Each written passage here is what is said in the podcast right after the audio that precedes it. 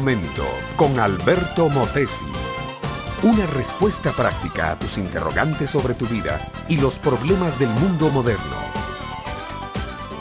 Todos los días, mi amiga, mi amigo, la ciudad libra sus batallas. En las mañanas hay verdaderas batallas contra el reloj para no llegar tarde al paradero de ómnibus. En el mismo paradero hay batallas para subir primero y no perder un asiento. En el trabajo de la fábrica o la oficina hay batallas contra las máquinas, los capataces, contra los compañeros ambiciosos, contra el cansancio físico que muerde los músculos. Los estudiantes libran batallas sobre sus libros de texto y la hoja de exámenes. La policía libra batallas contra los delincuentes y los delincuentes contra la policía. El político libra batallas de argumentos contra sus oponentes y los hombres de gobierno libran batallas, arduas batallas contra los enormes problemas que presenta cada día el gobierno de un país moderno. De vez en cuando, mi amiga, mi amigo, me toca asistir a un funeral, a veces de un anciano, a veces de un joven. No hace mucho debí realizar el funeral de una joven de 24 años que en menos de cuatro semanas enfermó de cáncer, se agravó más allá de toda ayuda médica y murió en la flor de la edad y la hermosura. Y esta, la batalla contra la muerte, mi amable oyente, es la batalla que todos pierden. Así lo expresa melancólicamente Salomón en Eclesiastés capítulo 8.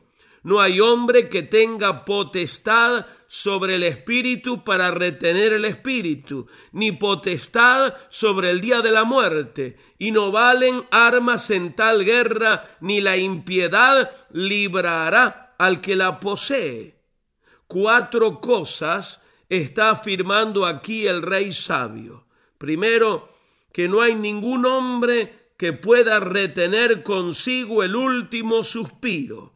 Cuando exhala el último suspiro, cuando murió, murió no más y no hay manera de regresar a la vida.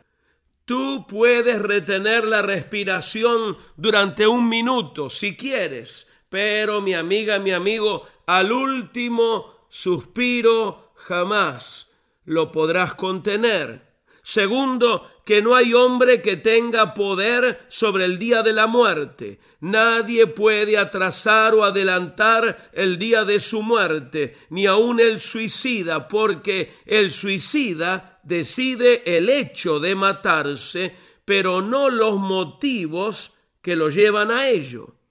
Tercero, que no valen armas en tal guerra contra el día final. Ni medicina, ni ejercicios, ni dietas, ni creencias valen nada. Cuando el día final viene, viene nomás y se acabó. Cuarto, que la impiedad no libra al impío de morirse. El impío puede decir no existe Dios, pero eso no lo libra de envejecer, debilitarse paulatinamente y morir. Puede decir también la Biblia no es verdad, pero eso no quita que sea verdad lo que la Biblia dice. Solo Jesucristo, amable oyente, ganó la batalla que todos pierden y solo Jesucristo nos ofrece a nosotros resurrección y vida eterna.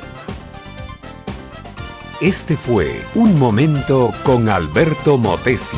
Escúchanos nuevamente por esta misma emisora.